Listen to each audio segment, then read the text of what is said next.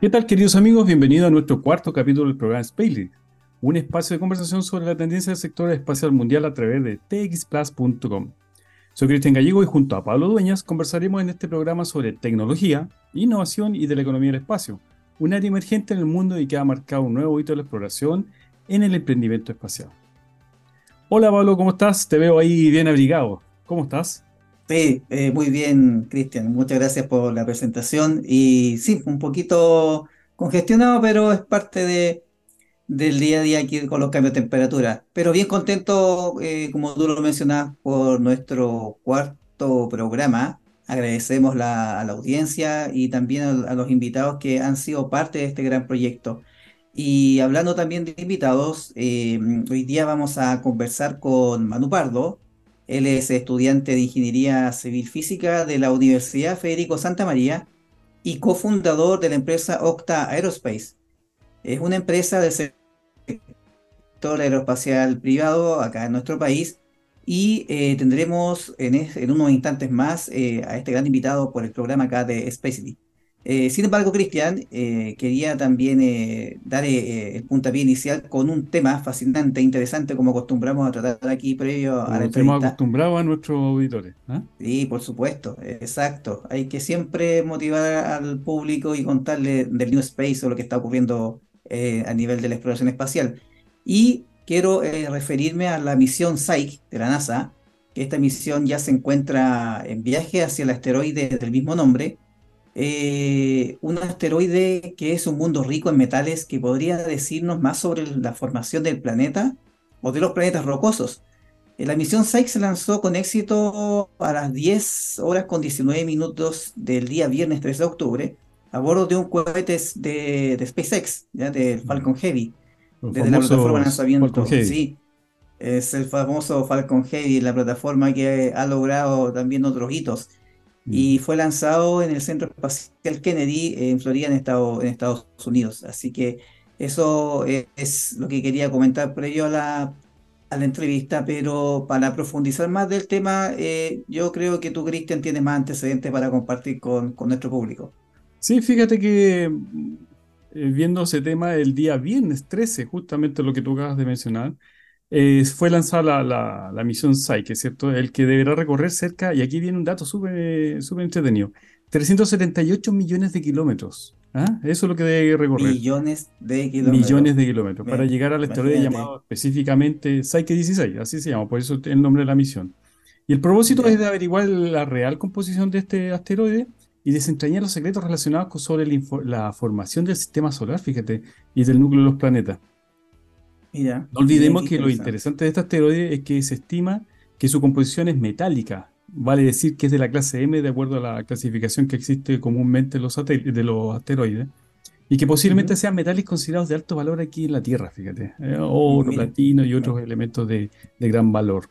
Recordemos además que la composición de la mayoría de los asteroides, en, en términos generales, un 90 o un 85%, es de clase S, o sea, de silicatos, y otro mm, re- restante es de carbono. Por otro lado, es un objeto de gran interés científico, por lo que explicábamos anteriormente, debido a que un alto contenido de hierro y níquel de Psyche.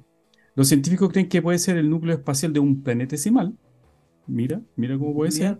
Componente- mira. y que lo que es un componente básico de un planeta primitivo, que no alcanzó a, a- a tomar No, que no, de un que no planeta. se alcanzó a formar, que no se alcanzó a formar para ya. exacto. Entonces, eh, con su estudio de la composición y morfología, podríamos ver al interior, eh, eh, echar un vistazo a lo que es la- el, el núcleo de los planetas, fíjate. Y sería la primera vez a nivel de la historia de la humanidad en hacer este, este, este estudio.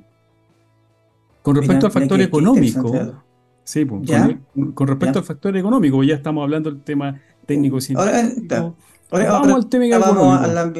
el, el, el tema de los números que a ti te gusta tanto Exacto, abordar el en, de- en los temas claro, el del de dólar, los cómo está el dólar hoy en día. Con respecto a este factor, Dólar. y, y según algunas fuentes que no son de la NASA, obviamente, este asteroide estaría compuesto por metales preciosos y cuyo valor estimado sería, aquí quiero que pongan oído, 70.000 veces la economía de la Tierra. En eso estaría evaluado si que fuese un núcleo de estos metales preciosos. Imagina el Pero- impacto de traer ese asteroide ¿verdad? que tiene ese, o sea, ese valor 70.000 veces la economía de la Tierra. Imagínate. Exacto. O sea, si tú lo analizas, traer o no traer o explotar este satélite con todos los elementos que son eh, raros acá en la Tierra, habría también unos costos económicos importantes porque oferta y demanda. Mientras más demanda exista, mientras más oferta exista, la demanda va a caer. Entonces ahí hay unos temas también que hay que considerar en cuanto a, los montos que se manejan. Pero antes de llegar a, su objetivo, que deberá utilizar un motor eléctrico solar, fíjate, con eso se va a impulsar. Y de estos motores conocidos también como motor de iones, el que impulsará en un ambiente de microgravedad hasta que en agosto del 2029, recién en el año 2029 va a llegar al cinturón de asteroides, este cinturón que se encuentra entre Marte y Júpiter, ¿ya? Donde habita este, este cuerpo, ¿eh? este cuerpo celeste, y comienza a orbitar esta, este satélite, el asteroide de, que tiene alrededor de 279, 280 kilómetros de ancho, siendo el único asteroide de clase metálica jamás explorado. ¿Mm? Mira,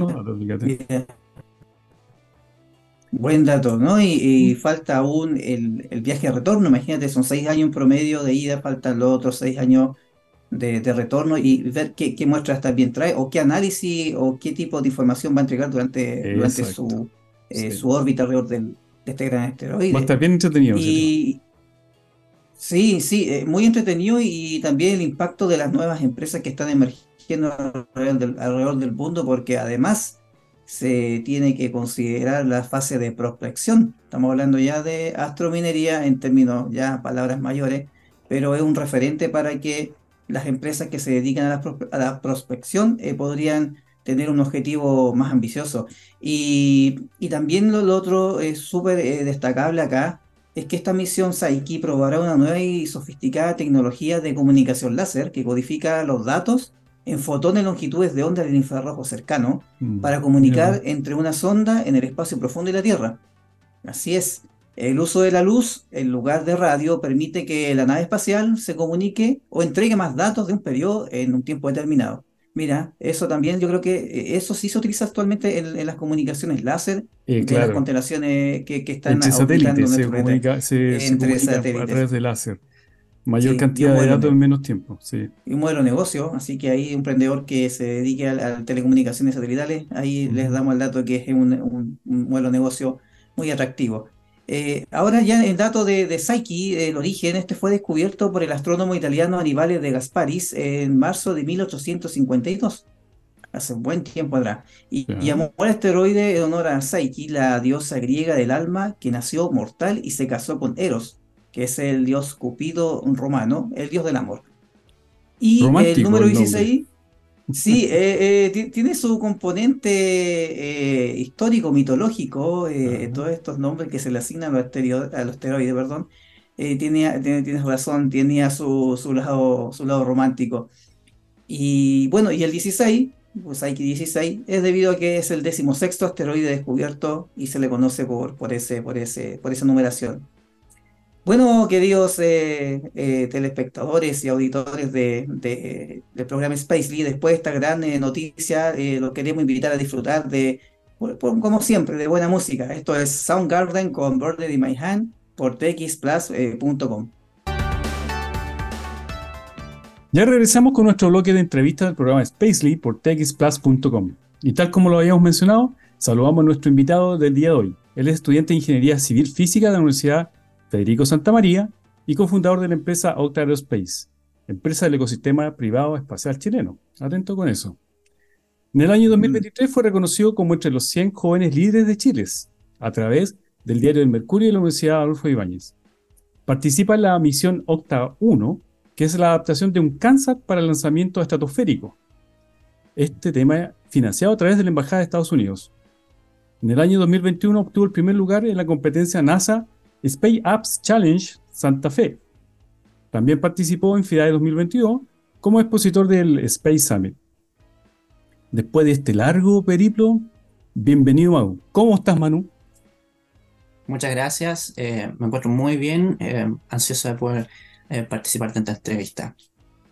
Bienvenido Manu al, programa y, siendo tan joven, también un ejemplo a seguir para aquellos emprendedores y que se atrevan Mira, para que la gente empiece a conocerte, Manu, de, tu experiencia, eh, bueno, la pregunta que siempre le hacemos a los grandes invitados es, ¿por qué el interés del espacio? ¿Qué es lo que te motiva al espacio?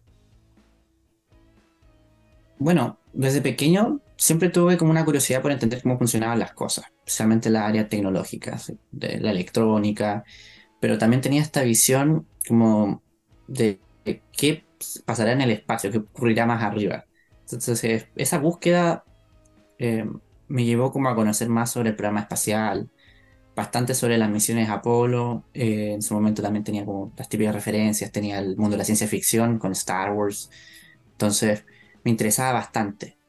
Y siempre veía que era difícil eh, como poder llevar algo a la realidad acá localmente, pero siempre tuve el interés y estuve desarrollándome en otras áreas de la ciencia hasta que eh, vi que en Chile se podía dar la oportunidad. Bien, perfecto. Es como el común denominador de, de todos aquellos emprendedores y, y, es también es parte de la de, querer eh, potenciar o impulsar el sistema o el, ecosistema espacial en Chile. Así que eso es súper eh, también motivante para aquellas personas que, que quieran contribuir con el ecosistema espacial entonces, Manu, hay un ejemplo claro de que, de que también la motivación y, eh, también es también un, motor para eh, impulsar el, ecosistema espacial. Mira, el, dentro de lo que mencionó Cristian, también eh, y escuché muy bien la misión de Octa, de, la misión que tú estás liderando ahora, de, un Kansas que quieren, que quieren ahí poner en órbita. Sí, es muy interesante ese tema. ¿Qué, nos puedes contar de esa misión? Bueno, en nuestro, nuestro emprendimiento, Octar Space, eh, nosotros hemos estado trabajando en el desarrollo de unos kits educativos que son bajo un estándar que se llama CANSAT. Son análogos a un nanosatélite con forma de lata, low cost, y que permiten enseñar de programación, electrónica, física y desarrollar habilidades de trabajo en equipo. Entonces, después de desarrollar estos kits y buscando la, el, deployment de, de, estos como en un entorno educacional real, hay más un par de pruebas que hemos tenido locales e internacionales, decidimos tomar este dispositivo en pandemia y llevarlo a una misión de demostración científica. Entonces, esta misión que nosotros estamos haciendo, que es en conjunto con la Universidad Técnica Federico Santa María y con el financiamiento de la Embajada de los Estados Unidos de América, es para poder demostrar la tecnología, marcar un hito en donde nosotros tomamos una cápsula de estas que nosotros tenemos, la mejoramos y la lanzamos a la estratosfera en un globo. Entonces llega, en este caso, como es la primera misión, son 20 kilómetros de altura aproximadamente.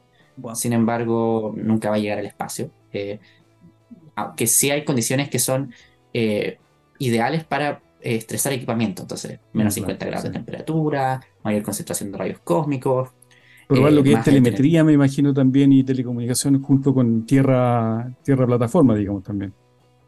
Exacto, estamos probando sistemas relativamente nuevos de telemetría. Entonces, es una forma de unificar una serie de, elementos y ponerlos a prueba en, condiciones súper extremas. Entonces, es una muy buena manera de poder aprender haciendo y si nosotros podemos hacerlo, el resto también. este es como, ese es como el proyecto. Y muestra también eh, cómo se puede cooperar, cómo cooperamos entre el sector privado, cómo cooperamos con la academia, cómo cooperamos con gobierno oh. y con otras instituciones, y también cómo existe esta, este trabajo internacional, porque en este caso la embajada creyó en nosotros. Y es un gran honor darle un toque al, al proyecto y a la misión Optasat 1 como una misión que conmemora los 200 años de las relaciones bilaterales entre ambos países. Es una muy buena instancia. Logramos mezclar desde el aspecto. Sí, Oye, Manu, tengo una buena, instancia, sí. Muy buena, muy, buena instancia. Y, ese es el mensaje que queremos transmitir con este programa y con emprendimiento como el tuyo, Manu. Que si viene, son cosas que parecen ser imposibles, porque el espacio es un paradigma que todavía lo ven como algo lejano, algo totalmente eh, imposible de, concretar.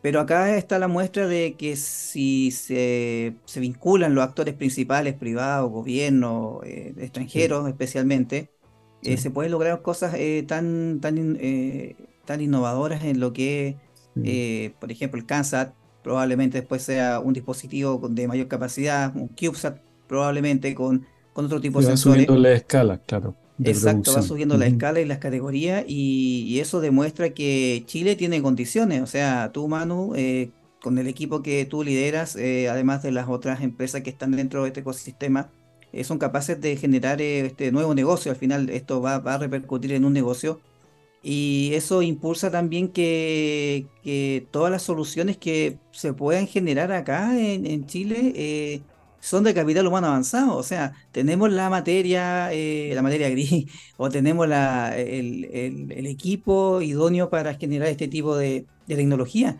Eh, bueno, y, y eso también lo, lo, lo- lo quería, te quería también consultar por lo mismo. ¿Qué pasa con la, con la oportunidad de los jóvenes como tú o de tu equipo que, que están participando en el mundo de la ciencia, de, de la exploración del espacio? ¿Tú, tú has descubierto que en Chile existe esa brecha todavía de estar lejano aún de, que jóvenes como ustedes se inserten en el, campo espacial nacional? Eh, ¿o definitivamente eh, hay que seguir buscando eh, cooperación a nivel internacional? Bueno, yo creo que la cooperación internacional es siempre necesaria. Eh, desde eh, los principios de la exploración espacial eh, es una base y el uso pacífico del espacio y la cooperación entre todos los países independientes de distintos factores eh, es muy importante porque al final el conocimiento es común.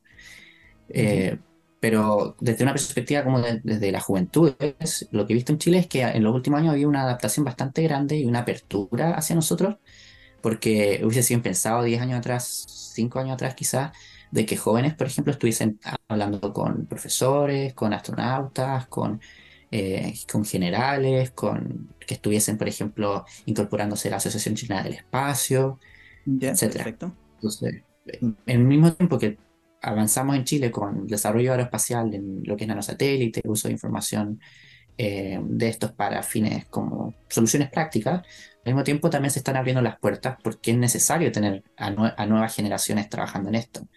Eh, sí, en algunos casos he visto como algunas pequeñas como brechas aún, pero aún se, se sigue en algunos casos asociando la edad o es difícil eh, llevar a ciertos actores a actividades no tan tradicionales, como tomar un paso más allá. Eh, la exploración espacial está marcada por siempre tratar de ir al conocimiento frontera y siempre ir probando cosas nuevas, eh, al mismo tiempo haciéndolo de forma segura. Entonces, ahora estamos como en esa, en ese, en ese momento y se están dando las condiciones para que, por ejemplo, experimentos como el nuestro o algunas otras instancias también puedan crecer en un lugar que era impensado. O sea, ¿quién pensaría que en Chile iba a ocurrir esto? Pero nosotros tenemos las capacidades, solamente necesitamos que crean en nosotros y que se nos entreguen algu- algunas facilidades. Y ahí seríamos imparables. O sea, estoy hablando por la comunidad en general.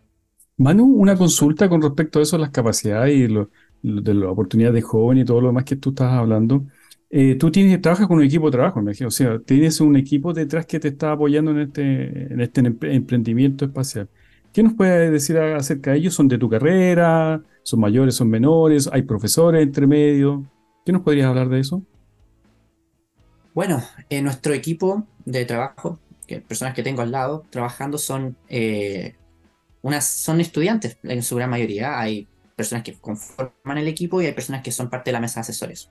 Entonces, en el equipo son exclusivamente universitarios y universitarias que son de distintas carreras, generalmente relacionadas con STEM, que es ciencia, tecnología, ingeniería, matemáticas, de distintas universidades. Entonces, tenemos una visión bastante amplia Ok. y podemos eh, generar una red muy poderosa. Entonces tenemos Matilde, que es de Ingeniería eh, de la Católica, tenemos a Donis, que estudia Derecho en la Católica, tenemos a. Jorge, que ahora pasó a Pedagogía, que es súper importante para Pedagogía en Matemáticas. Tenemos eh, informáticos, Carlos, Rodrigo, Carlos de la UDEC, Rodrigo de la Federico Santa María. Entonces somos un equipo bien grande en, en ese aspecto. Nos complementamos bien. Al mismo tiempo tenemos el asesoramiento de profesionales. Entonces tenemos un astrónomo y tenemos un profesor de mi universidad que se llama Rodrigo Casinelli, que es una eminencia en, en la parte eh, de ingeniería civil mecánica. Es como la persona en la universidad que ha estado siempre tratando de llevar el espacio hacia adelante. Y cuando vimos que teníamos esto en común, eh, nos apoyó con todo, especialmente con esta misión que estamos llevando a cabo ahora. Ya, qué bueno. Perfecto. Qué, qué- qué bueno que, que tengan un equipo eh, conformado por grandes, eh, eh, bueno, a- la academia sobre todo y también eh, eh, compañeros que, que, que son de distintas carreras y es lo que también eh, conversábamos con Cristian con, con otras entrevistas de, del, del- de la horiz- horizontalidad o de, de las carreras porque el del tema espacial aún lo se ve como que es para ciertas carreras específicas, pero sin embargo acá confluyen eh, profesores, eh, abogados, eh, ingenieros, técnicos, etcétera, que es un, es un objetivo común que es lograr la, lo, lo que es lograr eh, impulsar la, la industria. Y, y en ese contexto también eh, y acá el público de TX Plus, eh, que, que- en este momento nos escucha también, eh, ¿qué, soluciones tú, eh, a través del desarrollo CANSAT, eh, tú le podrías brindar a la, por ejemplo, la industria privada, pensando más adelante en otro tipo de tecnología o en escalar esta tecnología, por ejemplo, asociado al área minería o el área forestal, ahí, ¿qué, qué- qué soluciones tú podrías brindar más adelante al escalar tu negocio? Bueno, nos hemos dado que muchas de las tecnologías que son eh, ah, modificables para. Bueno, creo que en ese momento se, co- se cortó la conexión, pero. eh, Ahí, ahí te volvimos. vemos y te que escuchamos, es que Manu. Ahí- ahí- de nuestras tecnologías, por ejemplo, ¿Ya? Perfecto. Eh, las, las tecnologías que nosotros utilizamos en el CANSAT se pueden adaptar a otros fines. En este caso, por ejemplo, el sistema de telemetría se usa LoRa. Entonces, LoRa es muy utilizado en IoT, Internet of Things, se está utilizando en el mundo de la agricultura, la minería. Entonces, hemos sido capaces de, en pequeños proyectos, ir llevando a cabo estas, eh, estas modificaciones y tomar estas tecnologías y aplicarlas de forma experimental, por ejemplo, a ciertos proyectos. Quizás no a gran escala, pero vemos potencial. Al mismo tiempo, esta, este- esta instancia educativa que nosotros estamos llevando a cabo nos permite adquirir conocimientos, generar redes y avanzar a planes futuros que nos permiten trabajar, por ejemplo, en subsistemas de CubeSats, que es súper importante y son necesarios para SNSAT. Al- en otros casos también eh, hemos visto cómo podemos usar nuestros mismos CANSATs para otros fines. Por ejemplo, observación terrestre. Eh, no es necesario tener un satélite en el espacio, por ejemplo, para ciertas actividades específicas en zonas más limitadas. Sin embargo, un globo, un globo, un globo captivo o algún globo con algún sistema de regulación de presión permite, por ejemplo, monitorear un incendio forestal o, por ejemplo, eh, revisar una zona geográfica determinada, realizar eh, observaciones con sensores multiespectrales de bajo costo. Entonces, ya hay precedente. Creemos que el dispositivo, perfectamente, si nosotros lo planteáramos, podríamos utilizarlo, por ejemplo, para observación marítima eh, o recolección de información, por ejemplo, de ciertos terrenos con una serie de sensores, o inclusive hasta a veces dos sensores que, se, que multiplican la imagen y después se, se montan una gran imagen más grande. O sea, las posibilidades son inf- eh, no infinitas, pero grandes posibilidades Son- y estamos teniendo como acercamientos. Qué bueno, qué bueno, qué bueno, qué bueno que, que de ese punto de vista de, de soluciones ustedes también estén a la vanguardia y faltaría solamente el puntapié inicial ahí si algún área productiva del país eh, podría también usted financiarlos o, o simplemente confiar y dar el, el- el gran paso de, de apoyarlo y así generar también soluciones eh, que no solamente van del ámbito privado, también puede ser utilizado para el ámbito público, como tú lo dices, que va desde diseño, eh, datos, telemetría, hasta lo que sería detección de incendios forestales y otras cosas más. Manu, eh, para que la- las personas o la- las empresas te ubiquen, ah, tú puedes darnos el sitio web, redes sociales, contacto para que te puedan ubicar. Sí, ningún problema. Nosotros tenemos un sitio web que es www.octa Aerospace. Como A-E-R-O-S-P-A-C-E.com. Tenemos una sección de contacto en donde nosotros recibimos su- eh, cualquier eh, correo electrónico, también tenemos un número telefónico y de esta manera alguien de nuestro equipo se puede poner en contacto y poder proveer alguna solución o, o entregar alguna propuesta, algún- alguna problemática que, que tenga. Perfecto, perfecto, perfecto. Oye, Manu, muchas gracias por, por los datos y, y, Te tu atento a, presencia en el programa, a la Manu. audiencia. Sí. Y Bueno, parece, Cristian, que estamos, Cristian, parece que estamos en el tiempo, el, el tiempo pasa Sí, muy rápido acá en sí, con nuestro programa, Sí. así que Bueno, Cristian. agradecer nuevamente, pues, Manu.